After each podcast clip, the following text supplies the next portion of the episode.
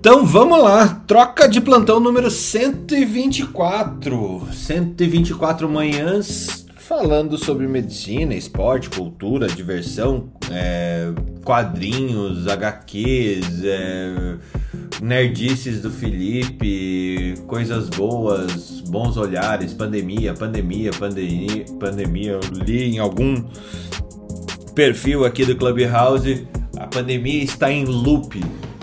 E a gente já falava, o ano de 2000, 2020 nem tinha terminado, nem terminou ainda, né? A gente acabou de ter a Olimpíada de 2020 em 2021 e estamos aqui fiéis, firmes e fortes desde fevereiro de 2021, trazendo para você todas as manhãs aí as últimas notícias que abalam o nosso mundo médico, científico, mundo das ciências médicas, que não é vivido só por médicos, é vivido por tantos outros profissionais. E meu nome é Fernando Carbonieri e estamos aqui hoje com um time de peso. Não, na verdade são magrinhos aqui. E uma magrinha. Tiago Rodrigo, psiquiatra, Felipe Proasca, infectologista, top voice do LinkedIn, veja só. Jamil Cad, multiempreendedor, cara fantástico, só que antes disso é um cardiologista interven intervencionista de mão cheia. Messias, Messias Mendonça, radiologista, imagiologia, imagiologista, especialista em ressonância magnética. Newton Nunes, empreendedor, daqueles cardiologistas que são é, incríveis aí. Quanto, mexendo com várias empresas também no ramo da saúde. Luciana Taliberti, é, gineco obstetra em São Paulo, é, uma filha de Itu, pelo que eu entendi é, e que traz muito pra gente dessa visão do dia a dia da medicina e da ginecobstetrícia, correlacionando muito com ciência. E nosso amigo Jung Gonzaga, fechando o, o pessoal que começa o Troca de Plantão hoje, numa sexta-feira, dia 20 de agosto de 2021. Sejam todos bem-vindos. Começando, logicamente, com o nosso amigo Tiago Rodrigo, que chega para comentar o que a gente estava de blá blá blá aqui antes do programa. Tiago, tá todo mundo mal mesmo? Como é que tá essa história de saúde mental é, populacional? Bom dia, bom dia. Bom, infelizmente não tem como falar que estamos bem, né, de uma forma geral. Eu acho que seria egoísmo por causa em relação à dor do outro, né? Então, Sabemos que o pau quebrou com essa questão do Covid. Ah, temos a questão né, de pessoas é, sofrendo. Então não tem como ficar bem. Talvez não aconteceu nada com a nossa em si, né? Mas quando o outro, isso é no mínimo uma questão de empatia, né? De compaixão a gente se colocar. Mas não quer dizer que nós não tenhamos a, aprenda, aprendamos a ter resiliência em relação às dificuldades. Então, os momentos de dor, de tristeza, de angústia é, fazem parte da vida e nos é, possibilitam que a gente possa atingir um patamar maior da existência. Então, é, parece algo meio paradoxo, mas é importante a gente aprender a lidar com as frustrações. Né? Mas o bem, bem, é, realmente não estamos mas estamos em busca né, de um melhor equilíbrio com relação a essas questões da vida. Muito bom. E temos notícias aí do, do, do mundo psiquiátrico, não psiquiátrico, do Nescau, do chocolatinho com açúcar? Olha, é, Felipe tá aí? Felipe tá. Poxa, Infelizmente, né? Mas tudo bem. uh... Não tem coragem de falar na minha frente, te. te amo. Também.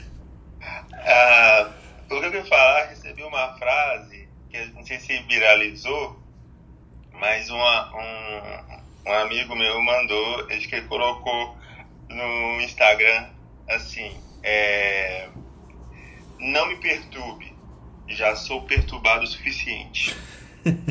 Achei maravilhoso. Achei maravilhoso porque ah, eu estava refletindo sobre as questões da, da, da psiquiatria uma das coisas que mais atrapalha o tratamento é o outro. Já percebeu que o ser humano tem a capacidade de estabilizar o outro emocionalmente? Ah, não adianta se você é jovem ou velho, se você homem, mulher, se você é, tem, está um pouquinho acima do peso, é muito magrinho, sempre o outro vai se intrometer na sua vida. Aparecer pessoas para poder pagar suas contas, para poder te dar um abraço, tudo é muito raro. Mas para se intrometer de um modo negativo, aparecem bastante. Eu vi que muitas das vezes as pessoas tomam medicamentos, mas é para poder a, suportar isso Olha que interessante. Se o ambiente estivesse mais propício, ah, muitas vezes a pessoa poderia ter um equilíbrio mental e não precisaria de usar medicamentos, né? Então, a gente sabe que temos o problema da questão né, das transtornos psiquiátricos por si só, né, por tudo, mas também o meio pode também fazer a pessoa adoecer e também fazer com que piore.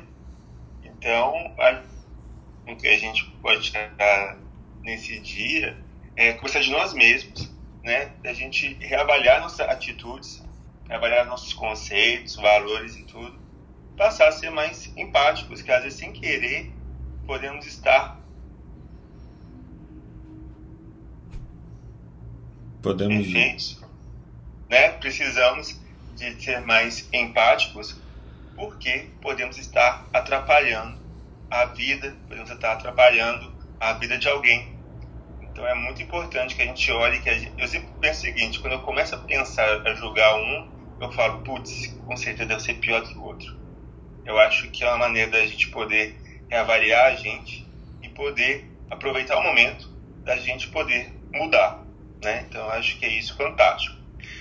Como é a sexta, geralmente eu gosto da sexta cultural, hoje eu vou deixar uma indicação de um livro, que é um dos que eu mais gosto, para mim entra no top 5. Top 5. É nacional. Top 5. Uh, esse entra, que eu, tava, que eu até vou começar a reler, que é Incidente em Antares. Não sei se alguém já leu, do Érico Veríssimo. Cara, é muito bom Incidente em Antares. É, e ácido, mas uma história maravilhosa e acho que é bom a gente resgatar os nossos autores. É, eu acho que é um livro mais atual do que se imagina. Então eu indico para todos Incidente em Antares, do Érico Beis. É bom para Úrsula, né? Incidente em Antares. Úrsula é outra que está, está faltando é, no nosso troca de plantão. Sinto falta. Eu fico receoso porque quando é assim tá trabalhando, né? É, ela tá trabalhando bastante ultimamente. A Covid tá fazendo isso com ela. Ô Tiago, eu também tô trabalhando, querido. Mas ela Toma. trabalha matando, Mariel. Você não entendeu. Deus, Felipe. Não fala isso, velho. Você não entendeu. A gente usou a piada aqui foi com veneninho. Não, ô, Felipe, ela não trabalha matando, ela trabalha fazendo a vida seguir o seu curso.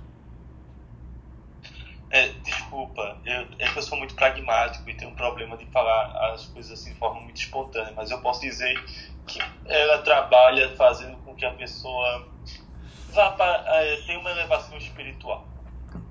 Diminuindo o sofrimento tornando a pessoa mais leve e sem carregar nada.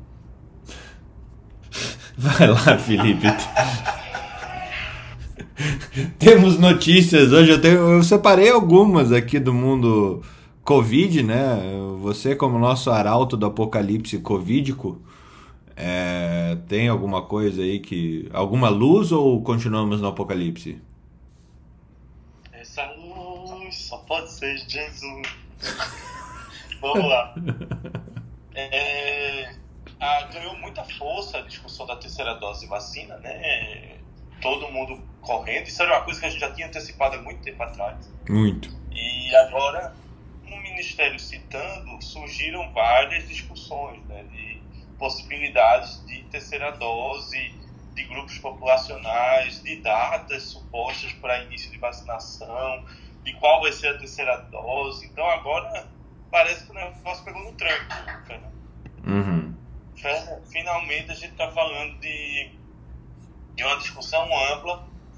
Estudos devem sair essa semana no Chile e na Turquia e o Brasil com 60 milhões de doses de Coronavac ainda não foi capaz de falar nada sobre, esse, sobre o estudo, né? sobre algum estudo. É, o, que, o que tem chamado a atenção, a Pfizer tem feito um grande planejamento de trazer vacinas para o Brasil e uma das coisas que a Pfizer falou foi que precisava que essas vacinas fossem feitas de forma rápida por causa da validade e o Brasil mostra sua força nesse ponto, né? Eles, a, o Brasil passou 3 milhões de pessoas em um dia. A União Europeia inteira precisa de quase uma semana para fazer um negócio desse. E a Pfizer sabe. Então eles chegam aqui com uma proposta de trazer as vacinas em distribuição muito rápido. E a gente tem conseguido responder à altura. Essa semana chegou o IFA para 5 milhões de doses de Coronavac, 7 milhões de doses de Coronavac e chegou um pouco com quase 2 milhões de doses de, de, de Pfizer, o que mostra a consolidação da aceleração da vacinação no Brasil. Nós temos um país gigantesco, com uma velocidade é, de vacinação considerável. E, obviamente, que se nós tivéssemos vacina suficiente, em um mês o Brasil inteiro estava vacinado. Com a discussão da terceira dose, a gente muda um pouco o patamar da discussão. Porque nós vamos ter que ter uma logística de três coisas correndo em paralelo: primeira dose, segunda dose e terceira dose. Nós é, temos algumas situações peculiares nisso. Com, sabemos o problema que, que, está sendo o fornecimento da AstraZeneca no mundo. E nós temos, é, eu não tenho números oficiais aqui, mas são mais de 30 milhões de doses de AstraZeneca no Brasil, se eu não me engano. Eu, eu, não, eu tenho que checar esse dado aqui. Para você ter que fazer uma segunda dose, ou uma eventual terceira dose. Aparentemente, pela, pelo modo como vem a contratualização do governo brasileiro, aparentemente a terceira dose ou mesmo uma segunda dose de AstraZeneca vai ser Pfizer pela quantidade de encomendas e pela contratualização. É, e não é uma exclusividade do Brasil a Angela Merkel, por exemplo, tomou uma dose de AstraZeneca, não chegou a segunda dose dela, tomou uma dose de, de Pfizer. Mas a gente viu, Felipe, que esse shot com outra tem uma imunidade boa, né? É, tem. Então isso aí que é até positivo, né? É, é aquela história, né? Se não tem, trabalha com o que tem. E se isso está trabalhando com bons resultados, pois é. não tem o que discutir, né? É, aparentemente é, uma, é, é até uma discussão boa você pensar quem tomou duas doses de Coronavac valeria a pena tomar uma terceira dose de outra vacina, seja AstraZeneca ou seja Pfizer? Uma discussão, uma coisa a se pensar. Talvez sim. É, os estudos mostram favor, uh, que é favorável a AstraZeneca com Pfizer. Ontem saiu um estudo falando que é favorável a Sputnik com Pfizer. Já imaginou? A Pfizer faz a Sputnik funcionar. Agora, não sei se faz sentido. Veja se eu estou viajando demais, faz sentido nessa, nesse calendário que está se pensando por conta da terceira dose, nessa organização de como seria o público-alvo, como é que faria a logística. Quando a gente fala de, de da população que teve Covid, que também já se vacinou, e que teoricamente já teve, digamos assim, uma primeira dose da vacina natural, e, e, que vai precisar, eu acho que não seria a primeira escolha para a terceira dose. Não sei se faz sentido isso, entendeu? No momento em que a gente está querendo acelerar esse processo. Então, por exemplo, eu tive Covid. Tive Covid, tomei uma, tomei duas, entendeu? Eu não sei se faz sentido. Não, eu entendi. E no começo, teve até um estudo. A Alemanha que fez isso. Eles, quem tinha tido Covid e tinha sorologia GG para Covid, eles estavam colocando no, no, fim da fila no momento inicial em que tinha muito pouca vacina. E a gente falou isso aqui, lembra, Felipe? Lá é? atrás, muito tempo isso. Agora, vamos considerar essa situação. Quais é. são as vantagens e quais são os problemas? As vantagens é que você poderia vacinar as pessoas que ainda não estão imunizadas naturalmente ou, ou artificialmente. Então, isso é uma grande vantagem. Quais são as desvantagens? A gente precisaria de um inquérito sorológico populacional. A gente precisaria saber e fazer uma testagem em massa para poder ter um inquérito populacional aqui no Brasil. Não, não é nem, não é nem testagem, né? Não é nem testagem, né, Felipe? Aí é, é basicamente genotipagem da, da, de, isso, cada, isso. de cada uma dessas é, é pessoas que tiveram. testagem porque você tem que testar e genotipar, né? É. Então a gente precisa ter um inquérito populacional do Brasil. Inquérito populacional significa o quê? Eu saber quais foram, ou se você teve Covid ou não, primeira pergunta e a segunda pergunta é: qual foi a variante que ele acometeu? Sim. E isso a gente não tem. Mas é, é, é, nesse, nesse Nossa. ponto, eu acho que nesse ponto tem, tem também a, a questão do, o, de avaliação de risco-benefício, risco não, custo-benefício, né? É, eu, acho que, eu acho que a gente está tão falho em dados, porque a gente está falando de 20 milhões de infectados, tá? Sobre esses 20 milhões de infectados, ou seja, a gente tem é, quatro uruguais de pessoas infectadas, é, a gente não sabe muita coisa. Né? A gente não sabe muita coisa nem, nem descrição populacional. Por exemplo, temos 20 milhões. Quantos por cento desses são acima dos 70 anos? Quantos por cento desses são acima dos 60? Quantos por cento são jovens? Quantos por cento são da população economicamente ativa? Quantos por cento. É, quantas são as pessoas? A gente não está conseguindo cruzar os dados de pegar 20 milhões de pessoas que foram tabuladas no Sistema Único de Saúde, num, num, num, num banco de dados comum, que para cruzar com o banco de dados de vacinação, a gente não sabe dizer quantas tiveram a primeira dose é, do ambiente, que é fizeram doença e, assim, e ainda já fizeram ou primeira dose ou terminaram a vacinação com a segunda dose. Isso seria totalmente importante para a gente avaliar, se a gente tivesse uma capacidade para isso, de quantas serão as pessoas que irão para a terceira dose. Né? Porque tem, entre aspas, aqui a gente já tem um monte de gente que tomou três doses. Né? É, uma. Surreal, Fernando, essa falta de dados aí que você está falando assim de o dado, o dado existe, Marileia. O dado existe. É basicamente cruzar isso. planilha. É, é, é isso, é surreal, é, surreal. É um apagão científico, um apagão de gestão, um apagão de, de, de controle que, que é bizarro. Pessoal. Fala lá, Jamil deixa eu dar uma, uma, uma contribuição aqui. Cara, a gente está falando, Fernando, acho fantástico, concordo com vocês. Né? É. Mas, cara, imaginem vocês, até seis meses atrás, a gente estava negando a vacina no Brasil. O que esperar, por exemplo, de um governo desse? Né? O que esperar de uma situação dessa? Eu acho que eu estou total acordo com vocês, pessoal. Mas só o fato de ter vacina, né, é, eu, eu já estou comemorando ultimamente. Entendo que é fundamental essa linha de raciocínio de vocês, mas nem nos países onde a gente teve uma, uma vacinação muito precoce, muito mais rápida, muito mais efetiva do que o Brasil, a gente tem é, isso que está sendo colocado aqui. A gente está falando no mundo ideal, acho que a gente tem que Sim, sim. Gando, né, a, a, vacinação em massa. Então, assim, eu, eu, tô tão, eu tô tão cético em relação às coisas e eu tô tão pragmático que só o fato de ter vacina, pessoal, eu já tô feliz.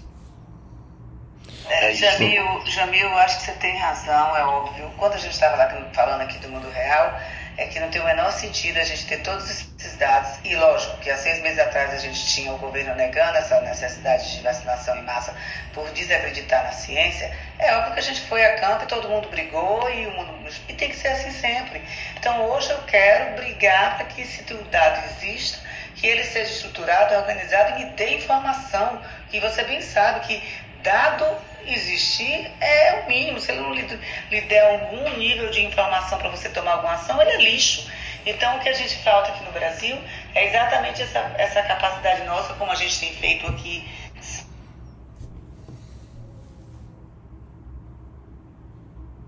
Como a gente colocou naquele dia ótimo, o, o ministro foi lá e falou da terceira dose. O mundo está falando terceira dose. Só que ele botou: precisamos de estudo, precisamos ver, precisamos ver aquilo. Então, sair, isso é política. Você botar a mensagem que a gente está vendo, como ele quer, eu quero ação. E aqui no Brasil a gente vê muito que é o discurso político, muito de promessas, promessas, promessas, e a ação é mínima. Então eu acho que a gente tem que estar tá realmente batendo na necessidade de ter dados que virem, é é, é, é, é, que virem informação e que virem ação, mas ação efetiva, não só teoria. Eu acho que é isso aí. Eu só, queria, só, eu só queria falar uma última vantagem da, da terceira dose que eu não citei e que deveria, que vai participar da discussão da gente. Quando você, vamos partir para os vírus de coroa. Eu sempre comparo o coronavírus com sarampo e rubéola. Sempre. Então, desde, desde, o prime, desde o primeiro programa. Desde o primeiro programa. A MMRC que você falou, Felipe, não sai da minha mente. MMRC. É. Então a gente sempre falou disso.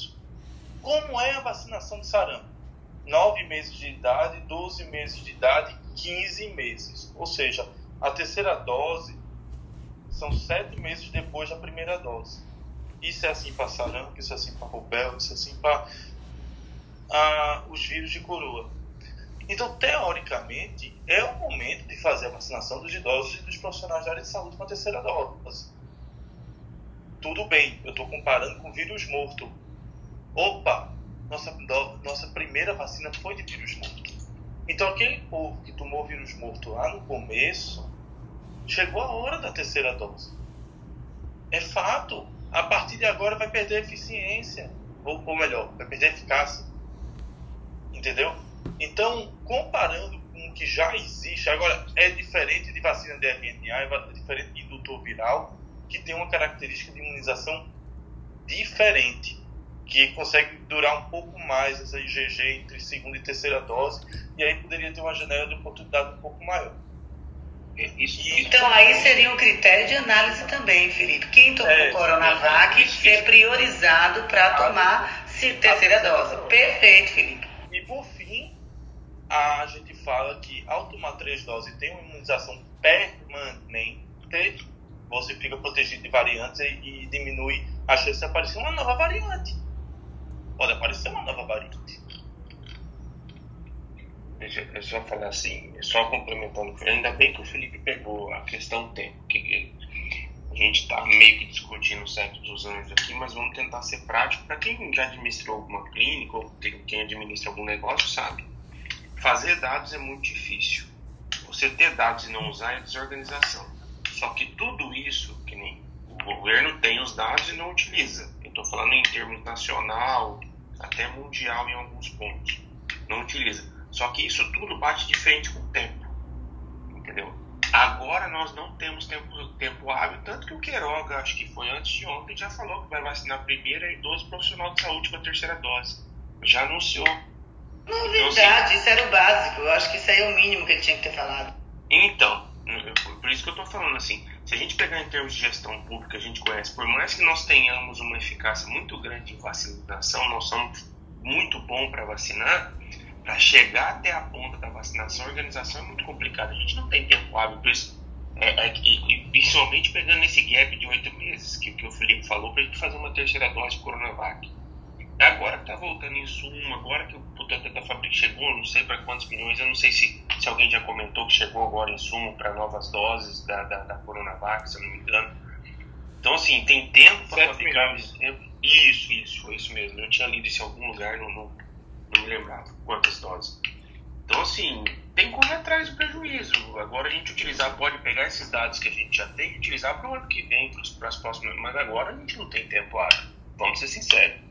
E o medo é, como o Felipe falou, as variantes. A gente tem pro bem e pro mal. Então, uma variante como Delta, e a gente tem a loucura, até como ele falou ontem, foi anteontem que eu entrei, da questão da pediatria. Então, gente, isso aí é correr contra o tempo. Mais do que a gente já perdeu tempo, correr contra o tempo.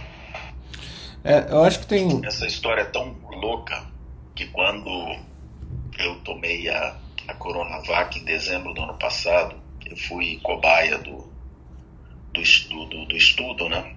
E fui com. Porque eu sabia que não, não havia outro jeito de tomar. E depois de um, de um tempo, eu, obviamente foi aberto o estudo, eu tinha tomado Coronavac, duas doses, né?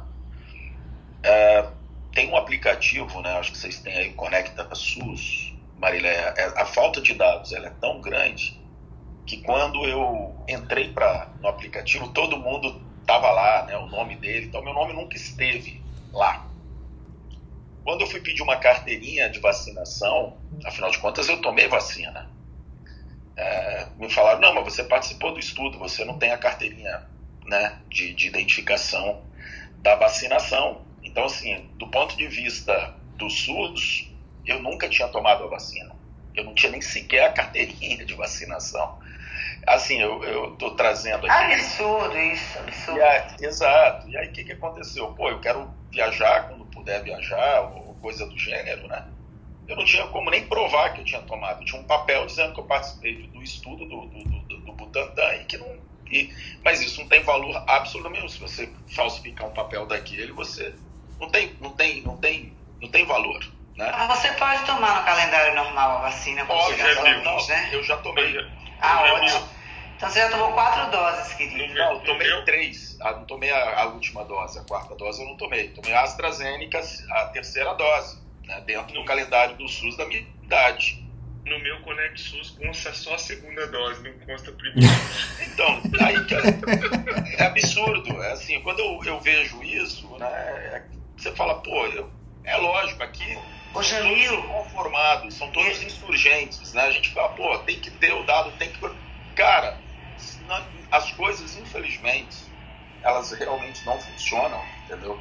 É isso. Ô, Jamil, deixa eu falar uma coisinha só para complementar essa questão de dado e, e- de informação. Eu atendi uma paciente ontem no consultório que ela falou, doutora, o que, é que a senhora acha da terceira dose? Aí a gente falou, contextualizou tudo isso. Ele, ah, é porque a Secretaria de Saúde Municipal tem os dados da gente que tomou aqui, mas no interior as secretarias não cruzam com aqui, então eu posso ir pro meu interior e tomar. É brincadeira? É exatamente isso, eu acabei de falar. Enfim, e aí eu pergunto, Felipe, eu tomo a quarta dose da AstraZeneca para completar meu calendário vacinal daqui a três meses, na sua opinião? Jamil, o, o, o objetivo é ser peneira, velho. Vai tomar Toma dó. Pfizer, toma Pfizer, Jamil. Foi bom dia. Vou Fala, dar uma intercedida aqui que eu, fui checar porque eu achei que era inacreditável. Da, da, essa entra para aqueles negócios da, da NASA não conhece a gente. Bom, primeiro bom dia a todos, né? Bom dia, Jair. Mas ontem eu li uma notícia que tinha um, um cara que em Viçosa, no Rio de Janeiro, foi pego que ele ia tomar a quinta dose. E Eu eu fui checar essa notícia, ele tomou duas da Coronavac, uma da AstraZeneca e uma da Pfizer. Então já é um. se Precisa de estudo, né? É um cara que já tomou quatro doses de vacinas diferentes para ver como realmente os dados. E é real, isso aí é, é notícia mesmo. não- ele foi pego to- indo tomar a quinta dose. Cara, não, não concordo com ele, mas eu entendo ele, Jair. É. Então, não, não adianta tirar pedra num cara desse. Tá- As pessoas estão. Não, não é no cara, não é no cara, né, Jamil? É na falta de. é, é, eu acho assim, lá na Europa, a Ana Panegassi traz pra gente a discussão de passaporte vacinal, quanto que as pessoas estão colocando. O, o- Brasil é um país que tem 300 milhões de smartphones e 210 milhões de pessoas. A gente é. Não. não é, passou um tempo sem desenvolver essa, essas validações, esse cruzamento de validação, e tem lugares que são muito bons em termos de TI conseguem é, fazer isso muito rápido. Por exemplo, eu fui vacinar a segunda dose de AstraZeneca aqui em Curitiba Em cinco minutos depois da minha vacinação, eu estava lá que eu tinha tomado AstraZeneca no horário, no horário que eu tinha tomado. É bonitinho, né? Mas assim, cara, é uma cidade que tem prontuário eletrônico desde 2001, que tem um sistema de informação para a população já há cinco anos funcionando, é, é, é diferente. O resto, não dá para comparar o resto do Brasil com Curitiba. Não, não, não cabe essa comparação. Mas eu, o que eu queria resgatar aqui também, sim, a gente está no meio do caos, do caos de dados, a gente sabe que o dado existe, a gente sabe que o Ministério tem posse desses dados, mas ontem, no nosso programa de ontem, a gente estava comemorando o fato de finalmente a gente ter recuperado é, a capacidade vacinal do Brasil. Né? O Felipe falou, 3 milhões de doses em um dia, cara, ninguém faz isso no resto do mundo. Ninguém. É, não é valorizando o governo, nada, porque assim, a única coisa que o governo fez foi parar de, de atrapalhar. A única coisa que o governo fez foi parar de atrapalhar um sistema concebido, um Porque sistema que de funcionava. vacina a gente já tinha antes Já existia, o governo só parou de atrapalhar. É, e eu acho que a melhor coisa, é isso a gente comentou várias vezes, não tenho problema de, de comentar aqui, o melhor caminho, é, o, o, o Queiroga é o, é o melhor ministro que a gente teve nesses outros todos aí, porque ele sabe ficar quieto, ele sabe fazer política, ele sabe ser científico, sabe deixar o tempo correr e ele não e ele tá tentando fazer isso de uma maneira que não arranhe, é, não arranhe, arranhado está, mas não é, jogue no lixo a carreira científica como médico que ele tem, como presidente, ex-presidente da Sociedade Brasileira de Cardiologia. Então é um cara que é, voltou a fazer programa, voltou a fazer comunicado e propaganda para as pessoas se vacinarem Voltou a fazer programa, só pra eu entender direitinho, voltou a fazer programa lá no Ministério é, é, baseado em quê? Assim, que tipo de programa, né? Porque. É, programa, programa de cru- pro- Muito programa. Programa de cruzamento de dados a gente sabe que não é, porque infelizmente quem gere dados sobre mortalidade de Covid hoje no país é um consórcio de veículos de imprensa, porque a gente conseguiu matar a, a- capacidade do governo ser crível em termos da, da, da pandemia. Mas, assim, frente a todo esse. ah, esse ensaio de totalitarismo que a gente tem e teve no Brasil, é, acho que a gente está tá recuperando a nossa, a nossa capacidade de, de, de brigar contra esse totalitarismo dos dados, né? de você apagar dados, de você não, não demonstrar dados. Tem muito para ser feito. Esses dados deveriam ser anonima, anonimizados e abertos para que, já que o governo não tem capacidade de estudo, abrir para a população que, que tenha, né? É, a princípio eles são abertos, mas o acesso a esse dado é muito chato, muito difícil. É, mas é, a gente tem que, tem que achar um caminho de, de ser, de voltar a fazer saúde pública baseada em dados. É, lógico, espero que isso aconteça. Você que é acadêmico de medicina, se começar a futricar a medicina ou qualquer outra coisa, se você tiver afim, se você começar a futricar nesse sistema de DataSUS, algum caminho para expor ciência é exposição, ciência é você relatar até onde você chegou até aquele momento, para que as outras pessoas possam beber da sua fonte, do seu conhecimento, para que mais coisas sejam criadas. É, cara, é esse o caminho. Não vai pesquisar a molécula da ciência de base lá que o teu professor de 40 anos na universidade é, tá fazendo que não vai, não vai fechar em nada. Cara, a saúde pública precisa hoje de dados para agora e é um momento de transformação. Então, fica aqui um, um, chamado é, para quem está querendo enveredar nessa, nessa linha científica. Databanks, como a, a, Ana sempre fala, é a nova fronteira de conhecimento da sociedade. É, achar um meio de, de se educar e explorar isso com qualidade. Jamil, notícias, outros assuntos? Quer continuar no mesmo assunto? Tá contigo a bola.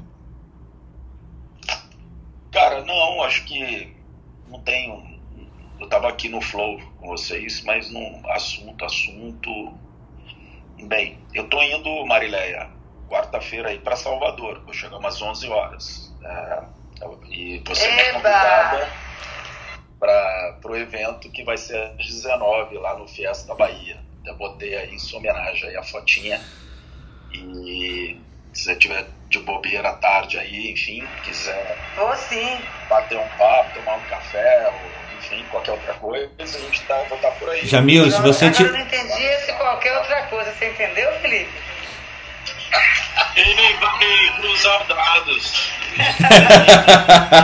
As suas vacinas.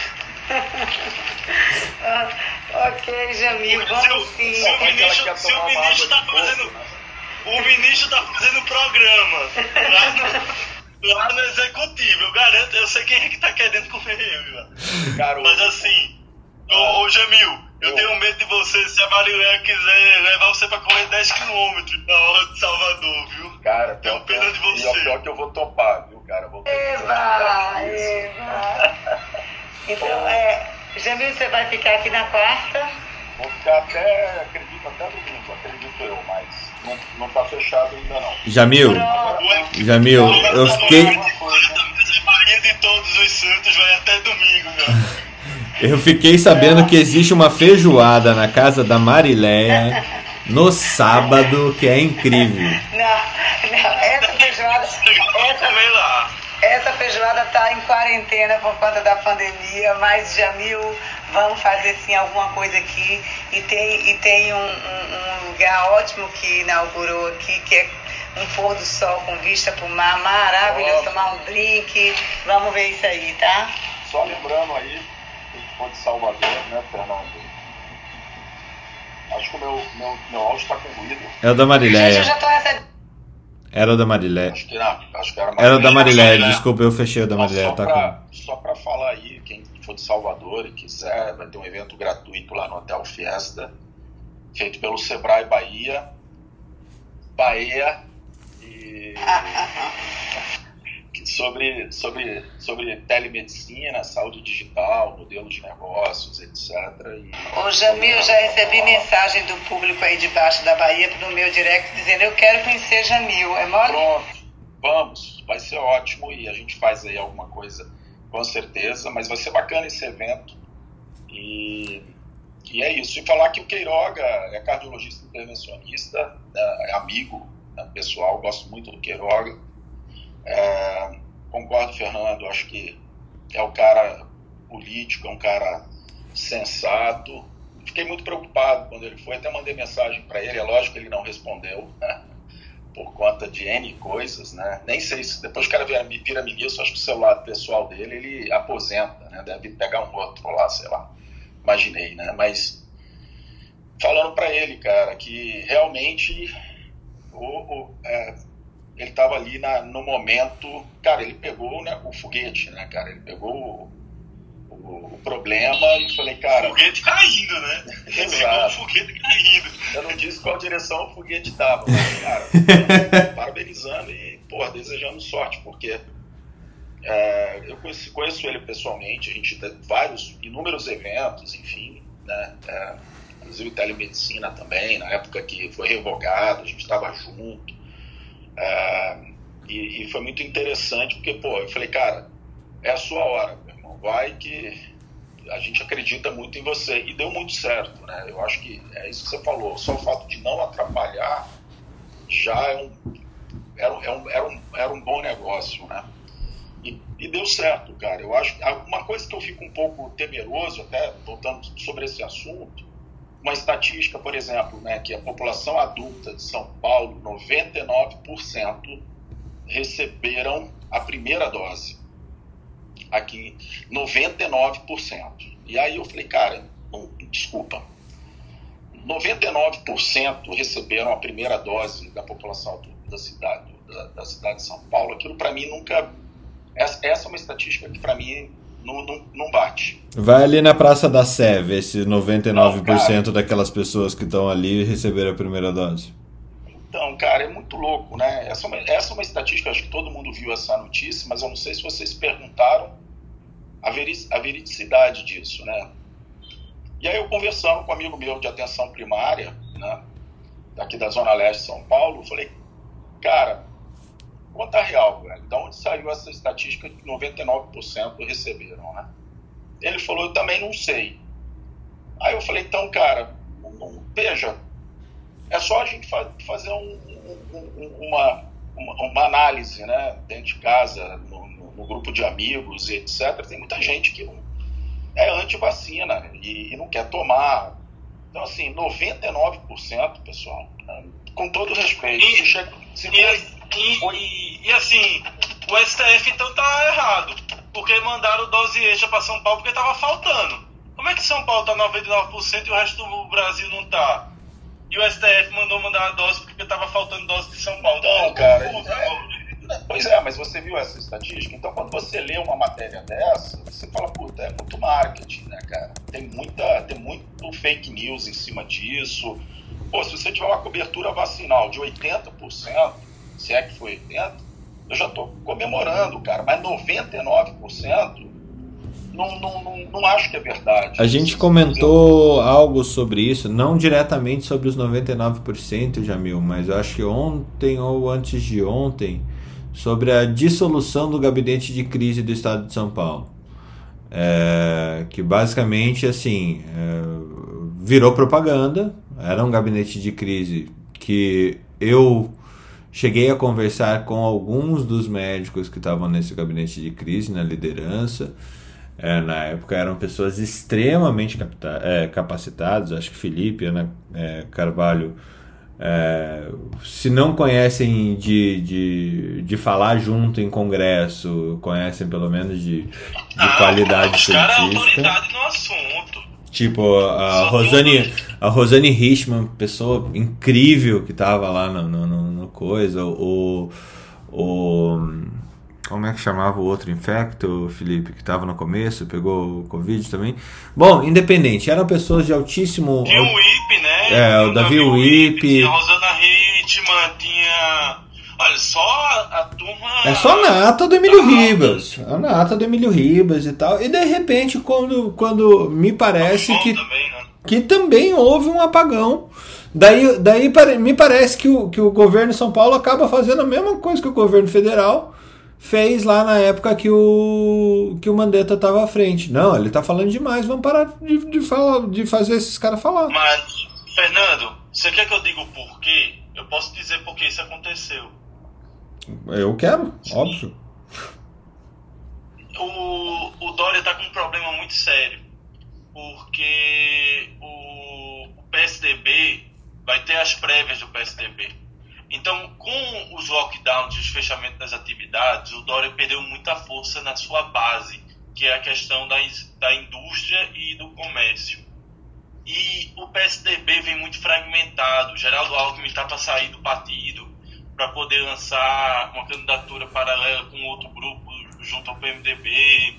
E cresceu muito a força do candidato do Rio Grande do Sul. É Gustavo Leite não, é, é, é.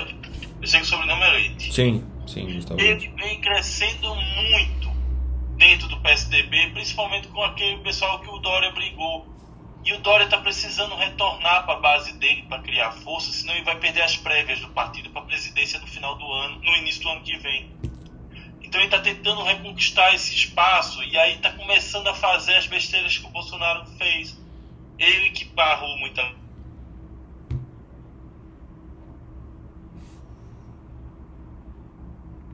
Ah, ele acho que, que apagou a voz tua aqui. Eu... Faltou o último, os últimos 15 segundos aí, Felipe.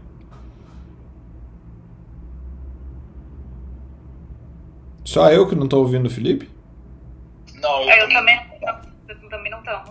É, ele foi falar do Dória, acho que cortaram o microfone dele. Quando ele falou, perdeu as prévias, eu falei, meu Deus, perdeu, ainda bem que foi as prévias. Você tá bem, Felipe? Tá tudo bem? Besteira aí. Tá, tá tudo bem contigo, Felipe? Olha só, até caiu. Ah, não pode falar do Dória. É tipo o Corinthians, né? Caiu aqui da internet. Voltei. Viu? Vai falar do Dória, dá nisso? Por isso que eu já disse que foi pênalti pro Corinthians, né? Vai que ele me derruba, velho. Mas. Nossa, tem o computador do Bolsonaro, toda vez que fala Dória, ele capta e, ah, tá falando mal, libera. ai, ai. Cara, vocês estão falando esse negócio de, de, de fiscalização e meio digital, eu não sei se até trazendo aqui tem a ver, mas um pouquinho off-topics, né? O Instagram agora ele vai é, filtrar comentários, vocês viram isso? Não, não tinha visto Eu, essa já tá, o, Twitter, o Twitter já tá filtrando e o Instagram ia começar a filtrar também. Já, já tá. TikTok também. Por exemplo, se você fizer um comentário negativo ou um cancelamento, eu odeio essa palavra, pessoal, cancelamento, cara, eu acho de um mau gosto saco da... Isso é horrível essa palavra. horrível, cara.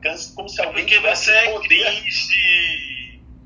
É, sou total, cara. Mas assim, você cancelar alguém, eu acho que é, é- é bem, é bem, é bem, é bem, é muito superficial isso, né? E, e- mas enfim, voltando ao assunto, quando você faz algum comentário negativo no Instagram, o Instagram vai dar uma mensagem para você e se você é, é, continuar, ele, ele vai te banir. Cara, com todo respeito, é, eu entendo a, a- eu entendo a política né, de privacidade, entendo que você está sob um regime. Agora, isso é uma puta de uma censura, né? Você imagina agora que vo- você eventualmente não pode colocar uma opinião é, contrária ou uma opinião, enfim, é, que, sei lá, né? eu acho isso extremamente complicado, né? A gente está sendo é, a mesma coisa, por exemplo, a Apple vai ficar olhando é, as fotos do seu banco de dados. Quer dizer, se você estiver na nuvem da Apple agora, se suas fotos estiverem lá, ele vai fazer um scan. E se tiver alguma coisa fora da política de privacidade, da Apple, você pode ser denunciado. Enfim, a que ponto a gente vai chegar? Entendeu? Eu tenho muito medo disso. Isso abre inúmeros precedentes. É, eu entendo, eu entendo a, a, a razão, mas eu não concordo. Entendeu? Quer dizer. é, Jamil. tá O problema, o problema é o que vem de paralelo a isso, né? Seremos mormons. Exato. Seremos mormons. O problema não é o fato em si, é o paralelo em si. É o que ele vai considerar Exato. ou não. E isso é Exato. muito ruim, porque assim, vamos lá, lá, vou, vou dar um exemplo assim meio idiota, mas é verdade, tá? A, a turma cancelou a conta do, do Trump lá, porque ele tava falando muita besteira, meu amigo. Se falar besteira for cancelar a conta, eu acho que uns 40% lá da universidade vai ser cancelado. E se não tiver em rede social, esse povo vai fazer o que lá? Ele vai sair matando as pessoas na rua, né, cara? Entendeu? Porque- Aí, aí com um mês de governo, vem o Biden, faz umas besteiras também, e tá de boa. Dois pesos e duas medidas. Foi até aquela situação que o Trump foi cancelado e depois ele provou e nenhuma rede social fez é, discussão nem reconhecimento disso. Ignorou. Não é que eu tô defendendo o Trump, não, viu? Eu acho que ele fala muita besteira e faz muita besteira também. Mas assim, se for para cancelar por esses critérios, meu amigo, olhe. Aqui no Brasil, então, que o que o povo mais faz é falar besteira. Política, então. Não, Ô, Felipe, é exatamente o que o Jamil falou, censura, a gente não está percebendo que está voltando a época da censura. Não, o Twitter do Bolsonaro mesmo, eu, eu deixei de seguir, cara. Eu seguia pra dar risada. Nossa, Ontem você conseguia? Eu não aguentei mais. Eu, eu saí, eu, eu desconectei. Agora eu fico chorando, né? Antes eu ria, agora eu choro, né? Exato. Aí eu falei, pra que que eu sigo isso, né? Enfim, e, e é de um baixo calão, é de um baixo mau, é um mau gosto, né? Baixo mau gosto, é, é- é- enfim, eu acho que, cara, quem faz o cancelamento é o usuário, não é a plataforma. A plataforma é a operadora do dado, né? Ela não tem essa capacidade de julgamento. né? Uma coisa é você ser o dono do dado, uma coisa é ser operador do dado e controlador do dado, são coisas distintas. Qualquer plataforma é operadora.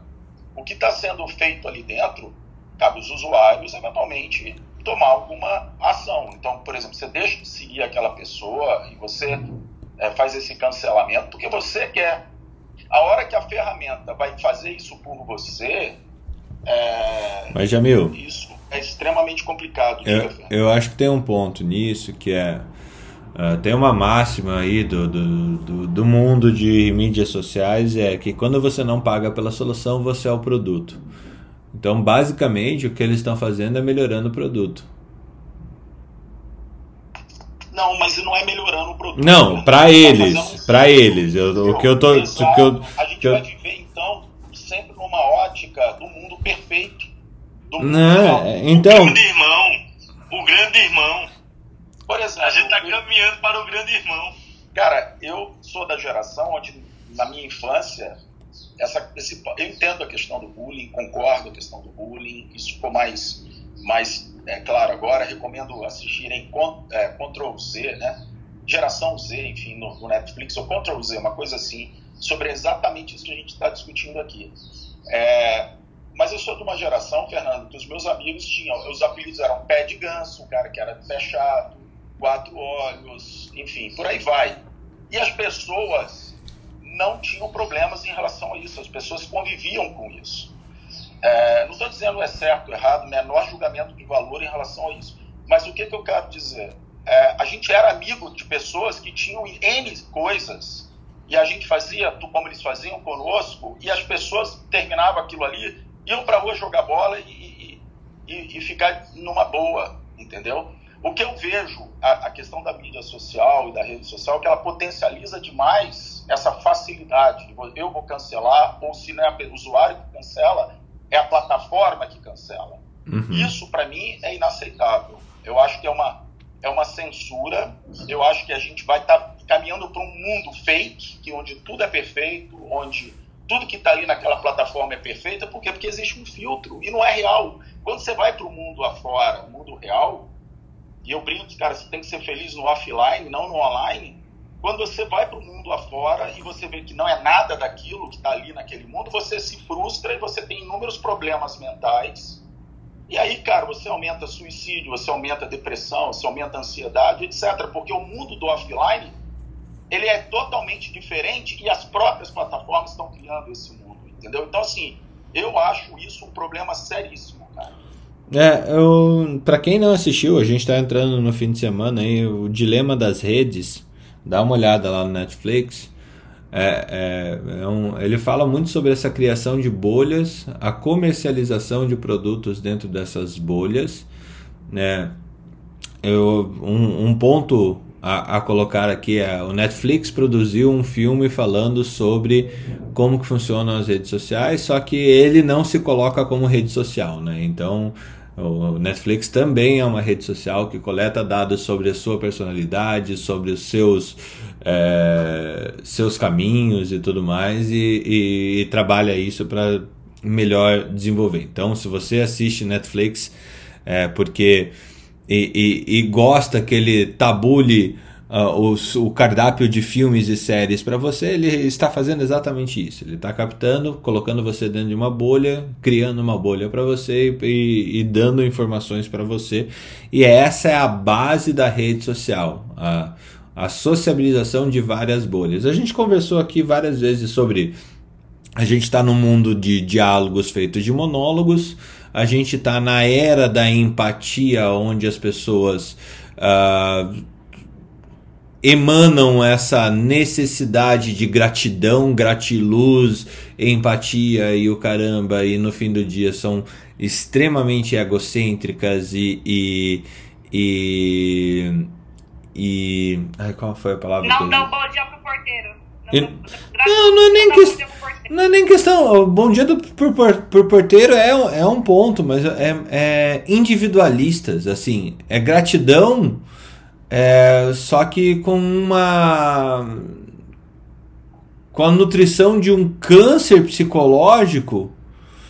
é, de que você tem que ser uma coisa que você não é e você não pode aceitar quem você é, e ao mesmo tempo você está num nível de, de tentativa de destaque é, individual sem pensar no coletivo de fato. É, é muito louco esse dualismo que a gente está tendo no mundo, porque a- as narrativas são uh, empoderadas, sororidárias, é, não sei nem se existe essa palavra, mas elas são é, inclusivas, são, mas é, ao mesmo tempo a gente vê mais gente doente, mais gente individualista, mais gente é, sofrendo de forma é, individual, é, onde a gente não consegue muitas vezes um, uma coisa que a gente tem aqui de deixar é, as pessoas se expressarem. É, o cancelamento, Jamil, a palavra é ruim, mas ele existe. É, e existe, e normalmente ele não acontece de uma pessoa para outra. Ele acontece de forma coletiva. Tá? Você tem um gatilho de alguém, não é intencional normalmente, mas é um efeito dominó que várias pessoas vão é, vão minando a outra pessoa porque ela saiu dessa narrativa de de, de é, de você ser empático o tempo todo. Então a gente está condenando pessoas por serem elas mesmas muitas vezes. E isso é muito, muito, muito ruim. Mariane subiu para falar nesse assunto, Mariane? Foi. É que travei o áudio. Eu estou dirigindo, mas eu concordo com essa questão da censura e eu acho que a plataforma não tem esse papel. E talvez o que eu queria colocar, assim, uma pimenta é que a gente cada vez mais, eu, eu vejo como essa questão de quando a gente usa as redes sociais, a gente fica muito invisível. E quando uma pessoa tem uma conta, você não sabe nem se essa conta corresponde à pessoa de fato. Eu acho que a plataforma deveria, de alguma forma, formalizar. Você, quando usa, você é responsável por aquele que está sendo produzido, né? E, por exemplo, existem, por exemplo, bullying, bullying virtual, que vocês é, podem até causar, no caso de uma pessoa, um adolescente que é, faz alguma coisa negativa contra outra pessoa, aquilo pode até causar uma situação muito grave no adolescente. Então, essa responsabilização sobre o que você publica, posta, divulga, eu acho que é para esse lado que deveria andar a rede social, a, rede, a plataforma, no caso. Ela deveria, de alguma forma, responsabilizar, porque a gente recentemente tem visto ataques virtuais a empresas, por exemplo. Não sei se eu estou viajando, mas como é que uma empresa como a Renner tem o seu, o seu é, bloqueio furado digitalmente? Isso é muito grave. Eu acho que essa coisa digital, os robôs digitais, eu acho que é mais para isso. Eu acho que a plataforma deveria estar se preocupando com isso. E não dizendo, ah, não, eu vou ter que é, cancelar ou impedir que essa pessoa publique a opinião dela porque ela é diferente da minha porque ela é radical, ela é contra isso, contra aquilo. Eu acho que essa censura é impossível. Eu concordo. Quem tem que cancelar ou quem tem que limitar o que é dito na rede é o próprio usuário. Não, mas a, a Mariane, peraí, peraí, peraí. A gente precisa. Rapidão, Messias. A gente precisa. Messias, rapidão, já, já passo para ti.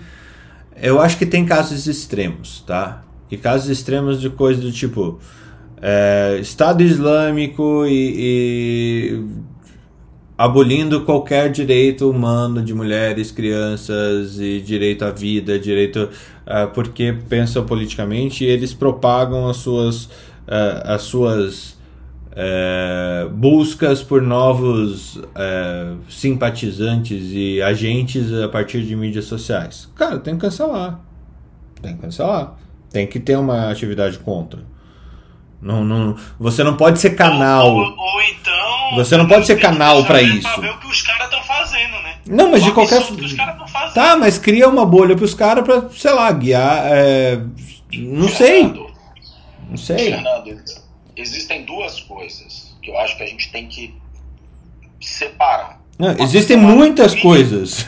Não, duas coisas que eu acho que são fundamentais. Acho que é, é a dicotomia, a árvore de decisão que vem antes de qualquer algoritmo. É criminoso ou não é criminoso? É criminoso? Concordo com você. Tem que fazer o cancelamento, concordo com você. Mas não é criminoso. Eu acho que não há, não há, não só pelo fato de você expressar algum comentário que o sistema acha que é negativo, mas não é criminoso, e isso tornar é, fazer um cancelamento automático, enfim. Então, assim, são duas coisas que eu acho que a gente tem que separar, né? Então, essa é a minha percepção.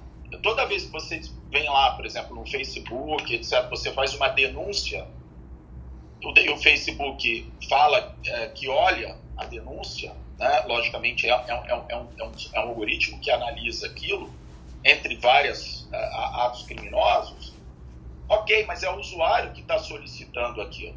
É diferente de haver um, um, filtro, um julgamento automático, de qual a forma que você achar, e falar, não, esse comentário aqui é ofensivo, pelo, né, por algumas palavras que ele colocou, então você está fora.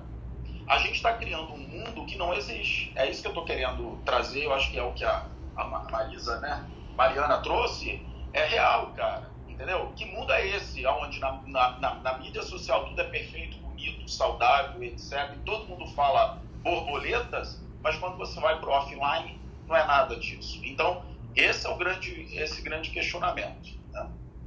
Posso falar, Fernando? Vai lá, Messias, desculpa. Alô? Discorda, Messias, manda. Não, cara, o negócio é o seguinte, então vamos Vai lá, des desculpa, eu tava com o microfone fechado aqui, desculpa, vai lá. Não, bem, bem, bem rapidinho o que aconteceu comigo. Eu tinha três redes sociais, cada uma delas com uma foto diferente. Uma pessoa tentou dar o golpe no meu pai usando minha foto do Instagram. O que, que eu fui lá? Fui lá e cancelei. Então, o que que, eu, o que que eu acho? O negócio é o seguinte: cancelei Instagram, cancelei Facebook. Ah, mas tem gente que trabalha com isso, tudo bem. Então, deixe sua conta única e exclusivamente como profissional. Não vai adaptar, não vai dar opinião pessoal. Primeiro, vocês têm que entender: uma rede particular.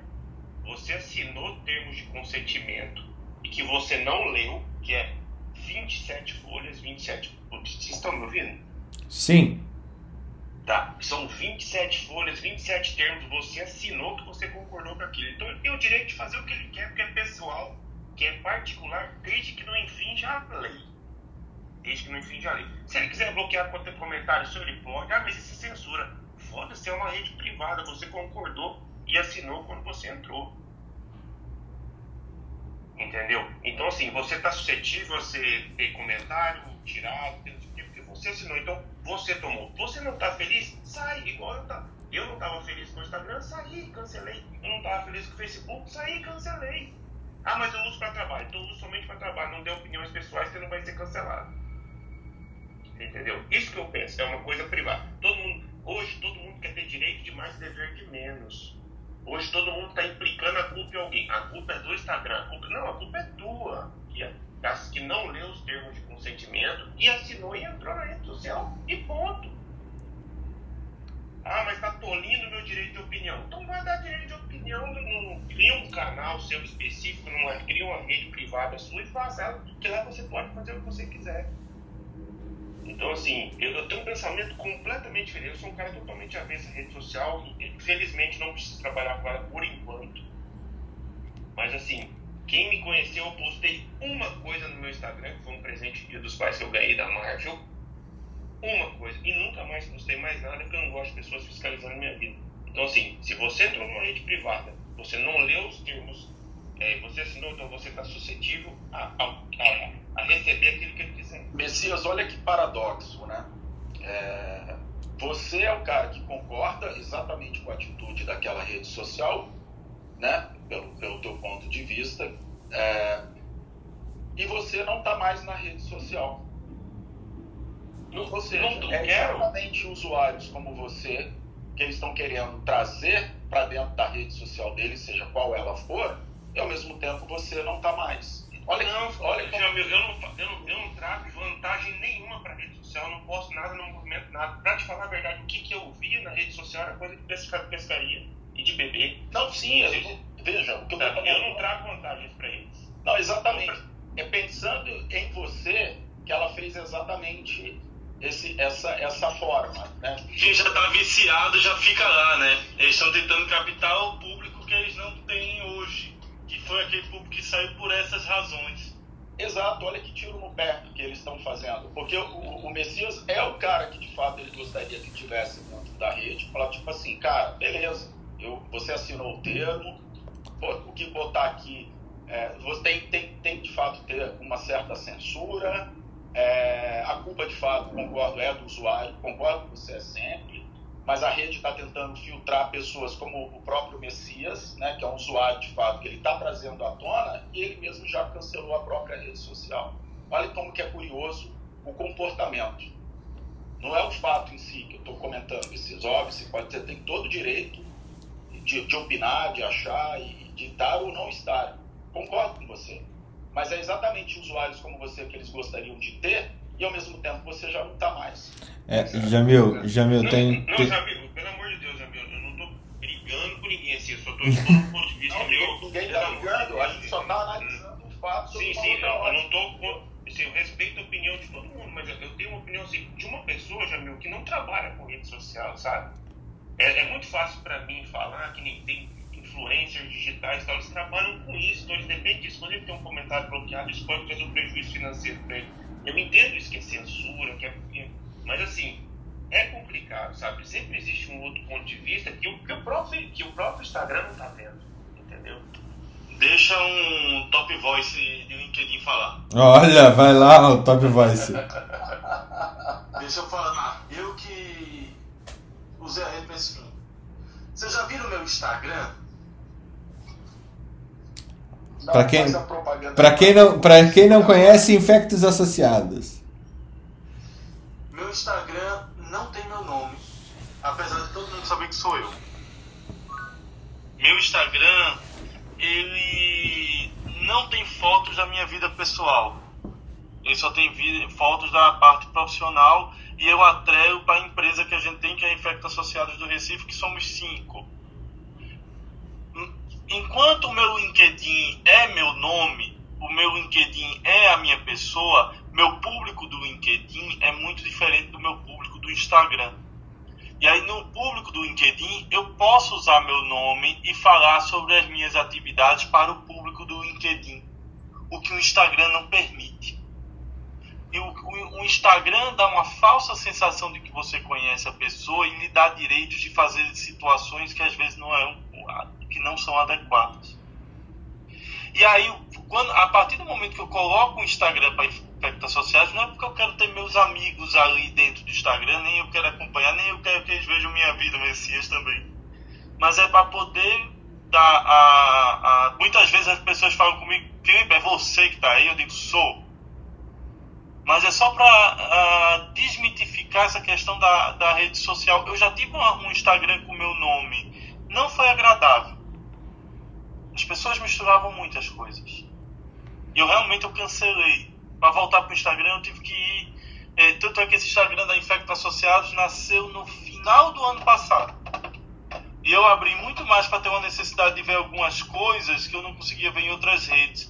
Mas que foi bom porque eu meio que desatrelei dessa vida é, profissional. O LinkedIn ele tem uma finalidade exclusivamente profissional, então isso ajuda já de base e tem um perfil de postagem que é muito diferente do que é o Instagram e tem um público muito diferente do Instagram.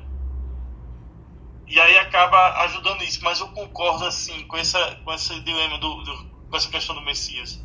Acho que ele está certíssimo no comentário.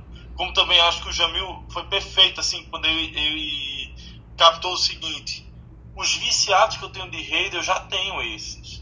Eu só preciso modificar a rede porque os que já estão vão continuar nela eu e vou se adaptar. E eu tenho que pegar de volta aqueles que saíram por outros motivos. Eu preciso dar uma bolha nova para o Messias, né? Exatamente, eu preciso mostrar Messias. Me segue, Messias. Eu voltei a ver a luz. E essa bolha pode chamar Clubhouse, Messias, veja só. A rede social. E o Messias vai guiar todos nós. Eles são tão bons que ele te dão um direito de arrependimento. Olha, o seu cadastro vai ficar 30 dias disposição caso você queira retornar. Eu não vou retornar. Não vou, não, não ponho mais no Instagram nada que é pessoal. Deixa esse ódio de lado e vem me amar. Tá aqui, aumentei para 360 dias. Mas você sabe qual. Você sabe qual a razão disso tudo, né, pessoal? O, o, mote disso tudo, né? É comercial. Não, é, é comercial. É, é vender. Cap, não, é, é, não é, é, é capital né? money is king, né? Você tem esse é o raciocínio, porque o heavy user, né, que no, no, caso é o cara que já é o viciado, cara, esse cara, independentemente Esse já tá lá. Se tiver precisa comentário negativo, exato, negativo, positivo, etc e tal, e, né, ele vai estar lá.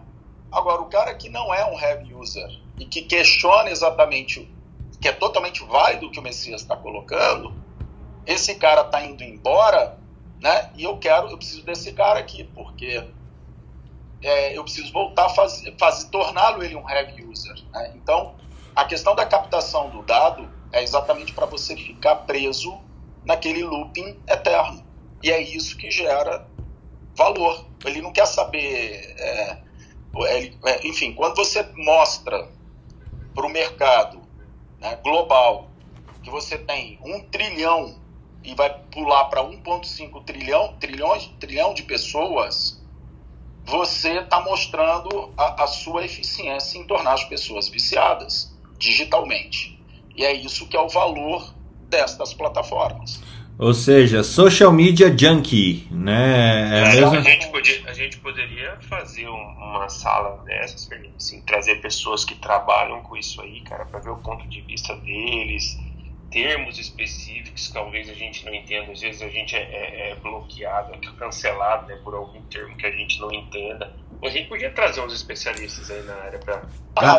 Vocês estão falando, vocês estão falando disso, eu tô lendo aqui meus e-mails, acabei de receber, eu, eu tenho, eu, eu assino no New England Journal, eles têm um negócio chamado Residente 360, que é, é- são discussões de vários assuntos, que é, é, É a rede social do New England Journal of Medicine. é direcionado para residentes, mas eles pedem que os médicos mais velhos entrem como mentores, e eu sigo eles aí de vez em quando. Olha, olha a discussão dessa semana.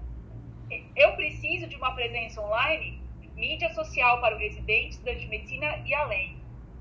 Então, assim, nós estamos falando, né? Nós estamos falando aqui, o Ninguém está falando lá. Olha, o negócio é bom, que eu fui para um lado ou para o outro, nós estamos falando deles, ó. Viu? É, Eu tava dizendo aqui, eu tenho um LinkedIn, o Thiago tem um TikTok, o Messias tem a ressonância. Gente, vocês, mas assim, ninguém enxerga melhor você do que o Facebook. Cara, eu não tenho Facebook, tá? Claro que tem, não- você não. Claro que tem, você tá no WhatsApp, você tá no Instagram, você Eu tá no sei, eu Facebook, sei, você tá. sei, o- não você não tem o Facebook, o Facebook te tem. Eu me nego, eu me nego, eu não tenho. Facebook eu não tenho. O Facebook te tem, não é você que tem o Facebook. Eu sou jovem, eu não tenho Facebook. Cara, eu vi uma que falou assim: tomara que o Zuckerberg não compre ortobon. Porque ele já fica 70% do meu dia co- com ele, que se ele comprar um colchão eu vou ficar 100% do meu dia com ele.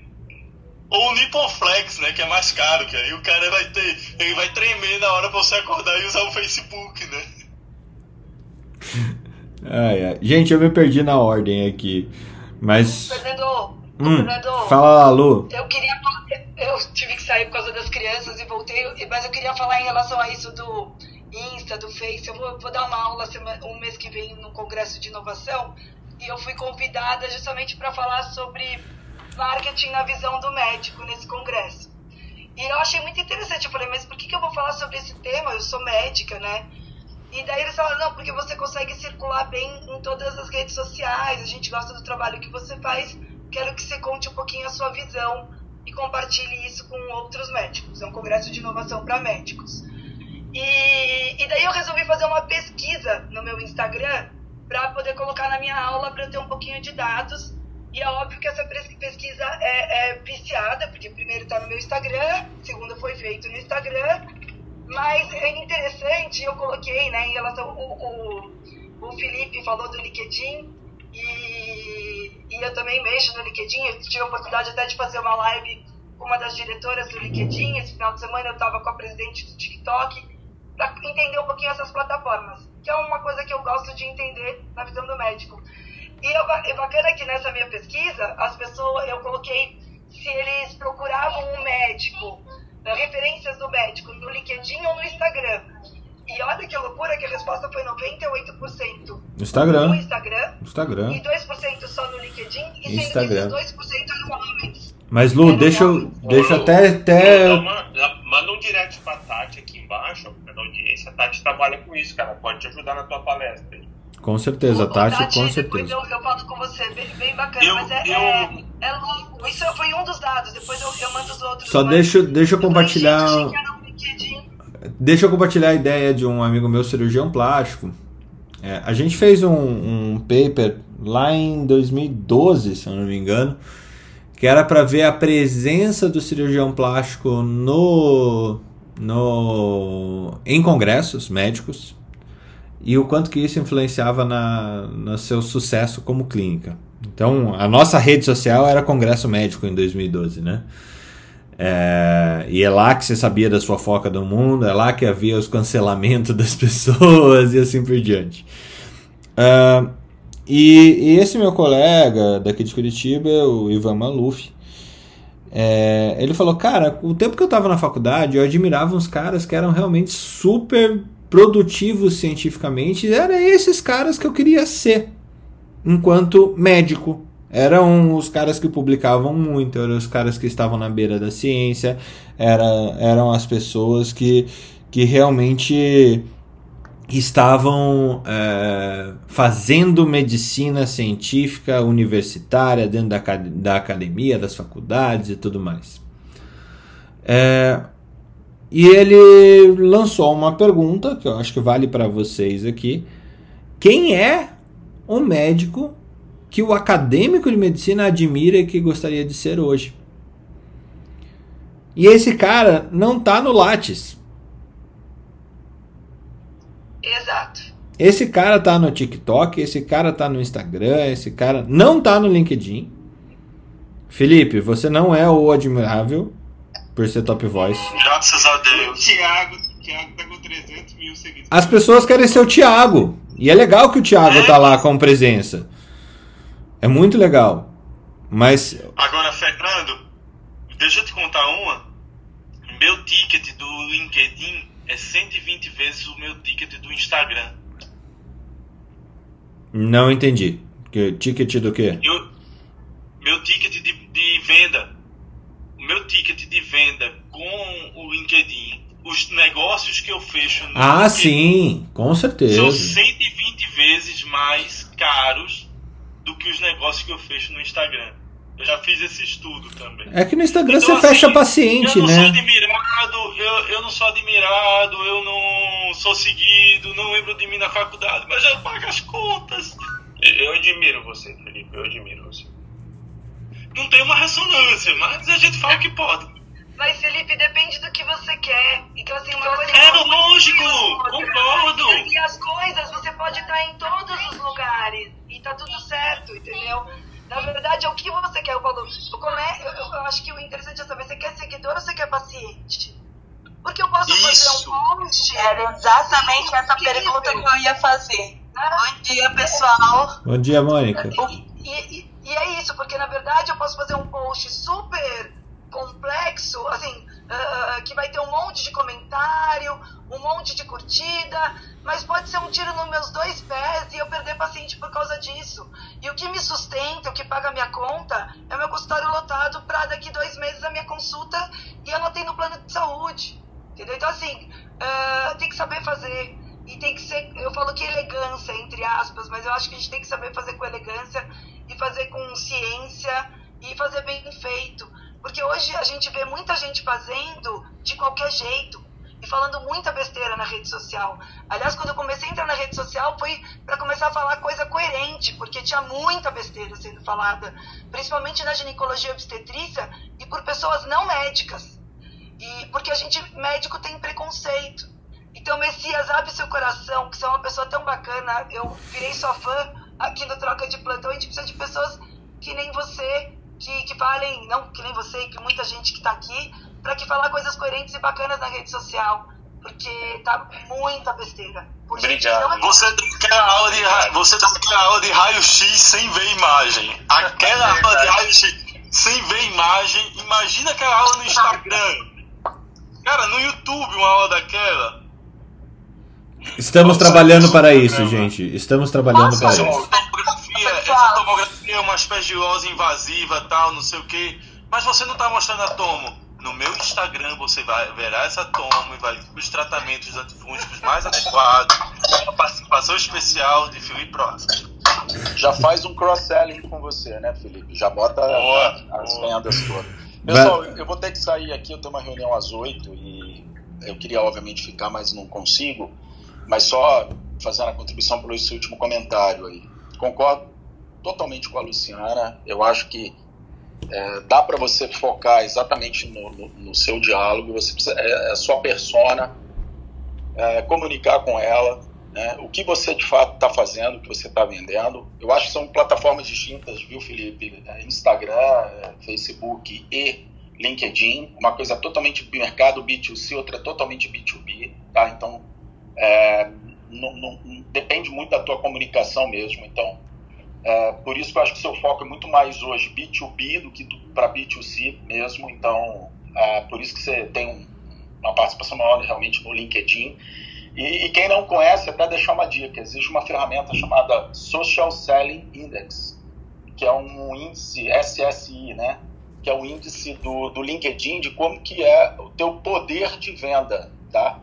É, e é bastante interessante, tem algumas métricas lá e ele te ranqueia baseado.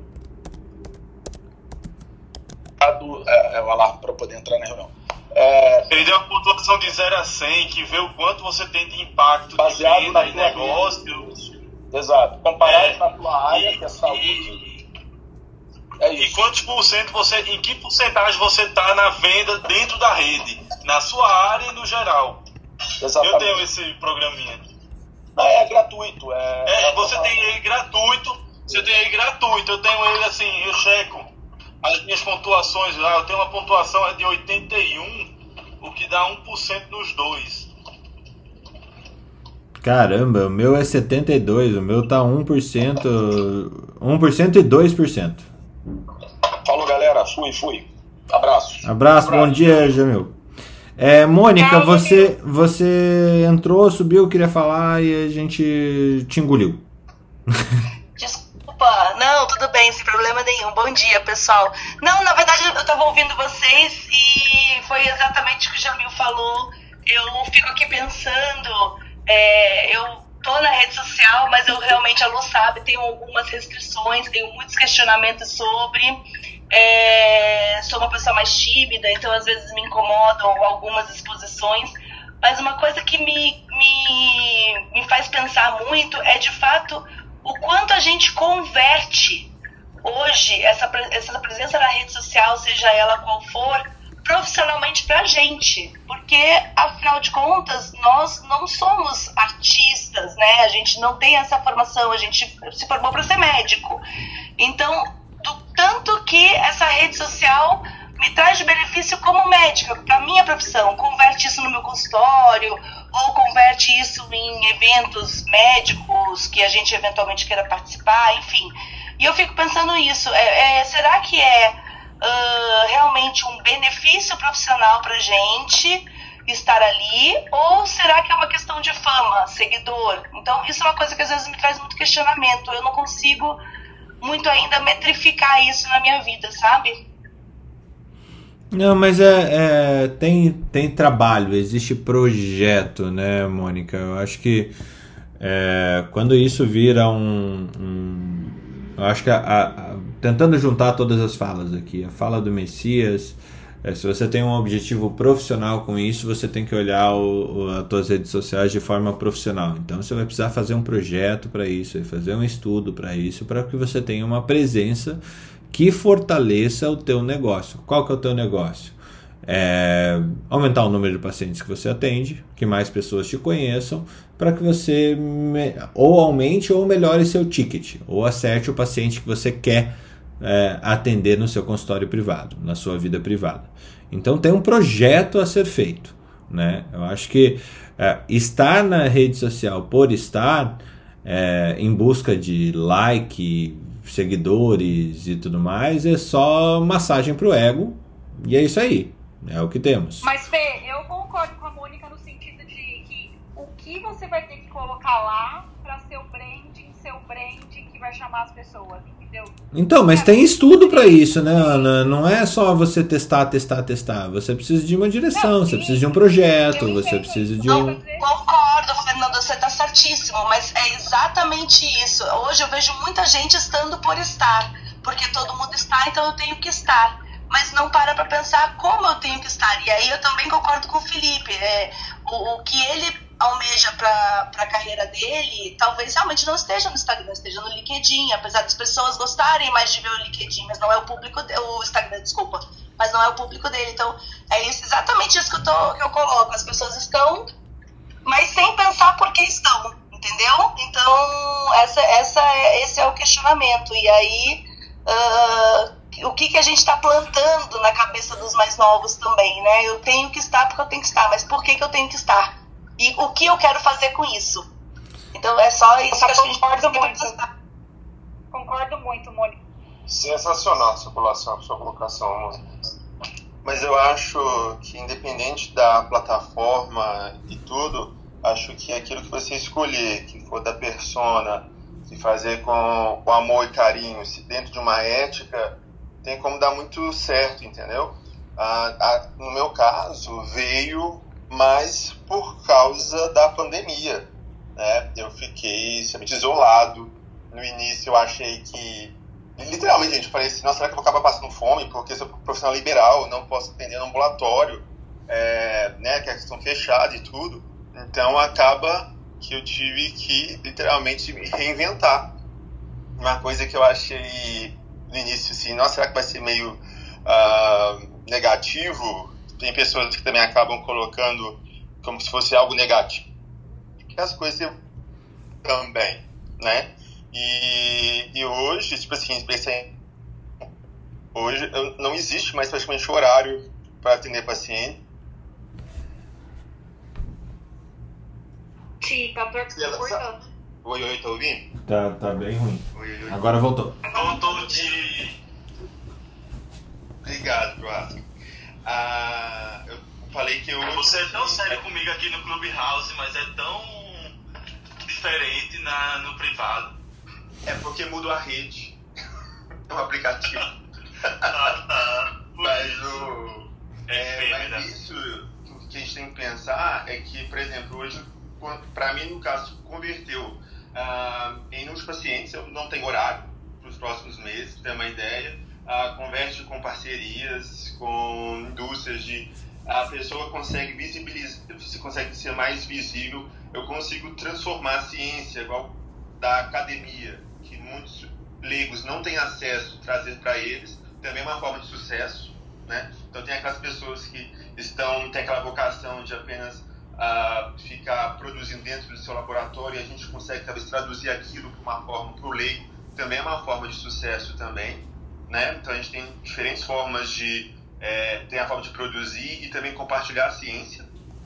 Então acredito que ah, a gente sabendo utilizar bem as plataformas, né, dentro de modo às vezes ético, dentro, respeitando aquela que é da sua persona, eu acho que tem muitas chances de dar certo sim, né? E o meu também, eu no início, eu não tenho nenhum, tipo, nenhum gerenciador, alguém, o meu foi literalmente esperando no cuspe, tipo assim, ali, tirando assim, leite de pedra, tipo assim, eu sei que tinha que fazer alguma coisa e eu comecei com alguns erros, colegas às vezes dando sugestões e tudo, até hoje, ah, eu acho que eu ainda estou me moldando, crescendo, mas muito feliz, né, assim, pelos resultados e querendo também ah, cada vez ofertar o que é melhor. Mas que é- é melhor tem- meus tem pacientes. uma questão, também, Ti. Fernando, o Hum. último ah, é que funciona também como pós-consulta, você acredita? Então, muitos pacientes falam assim, nossa, você acaba tendo aquelas informações, então funciona como é, agrega para a própria profissão, no sentido de Muito a pessoa bom. falar assim, nossa, eu recebo suas dicas diárias, é como se tivesse o meu médico, a equipe, 24 horas por dia. Então, assim, cada um pode utilizar isso de uma forma interessante, basta que siga pelo menos o mínimo, né? O mínimo de cuidado e carinho e arrase. Mas é um- uma questão Ô, incrível, o Ti. que você falou é, tão, é, é verdade, mas você falou uma coisa muito interessante. Eu faço. O que eu acho que está acontecendo com muitos médicos, eu vou falar da medicina, que é o que a gente está falando aqui, é que é, delegam a outra pessoa fazer. E, e daí perde um pouco a característica da própria persona. E os pacientes percebem isso também, aquela coisa muito feita, muito fake por outra pessoa, eles sabem que foi feito por outra pessoa. Então, e cada um, é o que eu falei, você falou muito certo, isso pode gerar paciente? Pode. Mas mais do que isso, ele vai validar o seu trabalho. E os pacientes que já são seus gostam também de te seguir, saber o que você fala, e eles continuam te vendo e lembrando de você. Então, Lu, serve para um pós-consulta também. Né? Lu, você falou uma coisa aí, Lu, muito importante. Quando a pessoa contrata alguém para fazer uma rede social e ela se distancia disso, é alguém colocando lá, lá o texto, a imagem que ela deve falar, isso não é o real. E quando você atrai aquele paciente ou alguém, algum objetivo que você tenha, que aí vai diretamente no contato com você, vê que não é nada daquilo, que aquilo ali é fake. Então, assim, a gente na rede social, a gente tem que mostrar o que a gente é. Mas o que a gente é na prática, não só ali bonitinho no vídeo, na imagem, tudo bem estruturado. Vamos conversar agora aqui para ver se você é aquilo, tudo que você está dizendo que é. Então, assim, existem é, diferentes propósitos, existem diferenças, diferentes pessoas, como a Mônica falou que ela é mais tímida, tem o, o outro que não é tão tímido assim. Eu acredito que Tiago seja tímido, mas quando ele se transforma, entre aspas, num ator no que ele coloca ali, ele fica totalmente à vontade. E às vezes quando você vai conversar com o Tiago, ele tem aquele jeito, eu acho isso fantástico, porque ele consegue transmitir de forma é, leve problemas sérios, mas no modo dele ali e até como um ator, que não deixa de ser um ator ali. Mas aquilo é muito gostoso de estar assistindo e vendo. Então eu acho que tem que ver o propósito e a pessoa tem que ser o real, tá, gente? Não adianta você fingir que agora eu tenho empatia, eu sou humano, eu tô próximo, eu quero ver o social e na prática você não é nada disso. Isso tudo é facilmente é, é, descoberto. Então tem que e ter também o propósito que você queira, né? E os seguidores do Tiago os seguidores do Thiago são defensores dele. Eu critiquei um vídeo dele lá contra o café lá, menina, mas me bateram tanto lá, menina. Por isso que tô traumatizado com rede social, tá vendo? Você foi cancelado, Messias. É, perdão, Messias. Não, olha, Messias, vou lhe ensinar. A gente não pode ir no Instagram e no TikTok do Thiago falar mal de café. A gente tem que falar mal de café aqui, porque ele tá sozinho. Não, falar bem de, falar bem de café lá. Eu tô tomando um cafezinho em sua homenagem, Thiago, agora. Mas isso, o que a Mariléia falou, é verdade, porque se você delega para alguém fazer, quando ela chega no seu consultório, ou seja, na sua clínica, ou no seu empreendimento que você tenha, ele se decepciona com você, porque você não é aquilo que você colocou na rede social, porque alguém fez por você. Então acho que a gente tem que aprender a fazer sozinho. A gente não vai fazer tão perfeito, que a gente não é profissional de marketing, não vai sair uma foto tão maravilhosa, mas talvez o que as pessoas esperam é que sejam coisas de verdade. Então, isso eu também faço alguns testes, vai teste AB. Eu coloco uma foto mais perfeitinha, uma coisa mais feita, outra não tanto, e eu começo a testar para ver o, o quanto dá de engajamento. Geralmente, as fotos que não são tão perfeitinhas dão muito mais engajamento.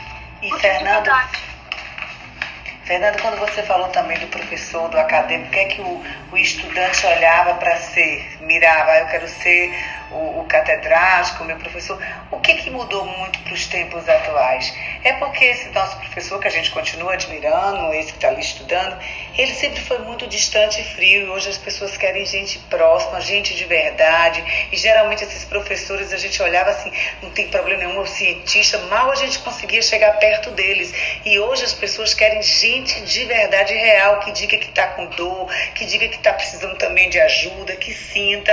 Eu acho que a diferença maior dessas redes sociais e do tempo atual que a gente está vivendo é que as pessoas querem gente de verdade. Mas Marilete, perfeito, que é o consultório cheio também, né? Se o professor ele pode ser incrível como cientista, mas ele tem um consultório cheio, ele sabe atender gente. Então essa é a diferença também. Cuidar de gente parece fácil, mas é, é uma arte. Você tem que ter empatia. Então, muitas vezes. E, e, e, de novo, todo mundo é importante. O professor é muito importante porque ele é um cientista e ele é incrível a importância dele. Mas talvez ele não tenha um consultório cheio. E esses acadêmicos hoje, o sonho deles é ter uma clínica cheia. Então também a gente tem que ver, mas não, não, a gente nunca pode tirar e desmerecer a importância de cada um na nossa vida, porque os professores são importantíssimos para a gente aprender o que é ciência mesmo. Então, uh, eu acho que a gente não pode nem ir só pelo cara do Instagram, que tem o consultório cheio, e nem desmerecer o professor. Eu acho que daí seria um erro. Todo mundo tem a sua importância na nossa vida. Lu, mas é, o que eu quero pontuar aqui é, não é uma questão do que é, nem, nem do que é certo, nem que é do errado, assim. Realmente não acho que não, não é nossa função definir o que é certo e o que é errado nesse momento, nesse assunto. É, é mais uma questão de é, cara, provavelmente a gente vai gerar um gap de formação gigantesco por, por, por falta de referenciais, tá? De referenciais que, que a gente que produzam cientificamente e tudo mais. Mas isso também é, é, é mais um, uma uma preocupação de quem viveu num momento diferente. Na minha lógica, é, acho que na lógica de nós todos que fomos formados aí antes de da explosão da mídia social, eu peguei uma carona, a Academia Médica surgiu e cresceu, e hoje a gente tem 220 mil seguidores em, no, no, na Academia Médica por causa do Facebook. Isso é inegável, inegável. A gente começou em 2012 e o negócio foi crescendo porque a mídia social estava aparecendo naquele momento. Uh, e se consolidando através do Facebook e a Academia Médica pegou essa carona. É, só que de fato a gente não tem. É, a gente tem um, um, um, Também as bolhas, essas diversas bolhas que as mídias sociais e as redes sociais criam, é, e sem muito controle sobre o caminho. É, e ninguém sabe o que, que vai gerar de fato, mas é, é está posto né? Está posto a questão da, da produção científica, a questão do, do, uh, da humanidade também. Eu acho que há uma, uma reflexão de, pô, será que porque você é cientista acadêmico, uh, que tem mestrado, doutorado, três pós-doc, é livre docente, você tem que ser um babaca e uma pessoa não, não desumana? Ou desumana não, não humana? Um robô pesquisador? Claro que não. Claro que não. Você, é, o, o, a base da ciência é a comunicação, não é a ciência per se. A ciência não faz ninguém. O, o impacto que a ciência causa é que faz alguém. Né? É, então, eu acho que tem algumas reflexões né, dentro dessa expressão que temos, ou expressão do, do mundo social, digital, que a gente está longe de ter um, um entendimento da completude disso. A gente, por enquanto, olha nos pequenos drops que a gente tem, que a gente consegue olhar ah, o quanto que isso impacta no meu consultório, o quanto que isso que impacta na minha vida para ser um social influencer. Uh, o quanto que a função social do Tiago como emissor de, de comunicação adequada em psiquiatria é, é, proporcionou de qualidade de vida para ele, de consultório cheio, de, de fazendo uma função social. O que o Thiago faz, dedicando as, sei lá, 4, 5 horas de, de mídia social que ele deve dedicar por dia, não sei se é tudo isso, Thiago, mas que sejam duas, três, tem uma função social clara que te devolve em termos de, de, de consultório, né? E que também te devolve em termos de produção científica, te devolve em termos de referencial, que vai te, te colocar como referência para tantas outras pessoas, como você é referência aqui para gente em psiquiatria. Né? É, o que a gente tem é um mundo a ser descrito e é complexo para caramba para descrever os caminhos desse mundo para que a gente saiba quais são as, os caminhos que a gente vai tomar. Gente, eu preciso fechar essa sala Infelizmente. Eu tenho uma reunião já às 8h30, o mundo me chamando aqui. É, mais uma vez, acho que teve gente que não falou hoje, mas eu acho que a nossa discussão foi, foi incrível. Eu queria realmente agradecer todos vocês. Uma bela sexta-feira. Fala lá, Newton. Você que não falou nada. só fazer os 15. É, eu, não, eu não falei nada, estava vindo aqui sobre as redes sociais. É assim, é, a rede social ela amplifica o produto, né? Então, quando o produto é bom, no caso, quando nós estamos lá como marketplace, nós somos um produto. E os canais e a linguagem e a comunicação é correta, o que você extrai é, um resultado muito positivo. Isso é o que eu vejo, como foi o caso aí do, do próprio Tiago. Né? Ele se reinventou, com, é, comunicou certo, o produto ele é bom. Né? E isso traz um resultado muito positivo. Quando o produto é ruim, você pode até projetar, mas quando ele é encarado no momento da verdade, isso tem uma repercussão negativa. Então, isso é que eu queria dizer. Eu, eu, a rede social, para mim, é uma coisa excelente.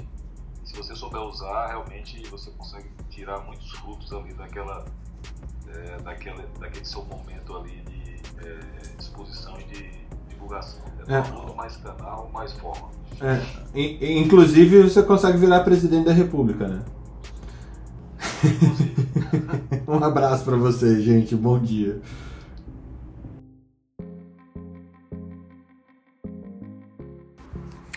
Academia Médica. Bem-vindo à revolução do conhecimento em saúde.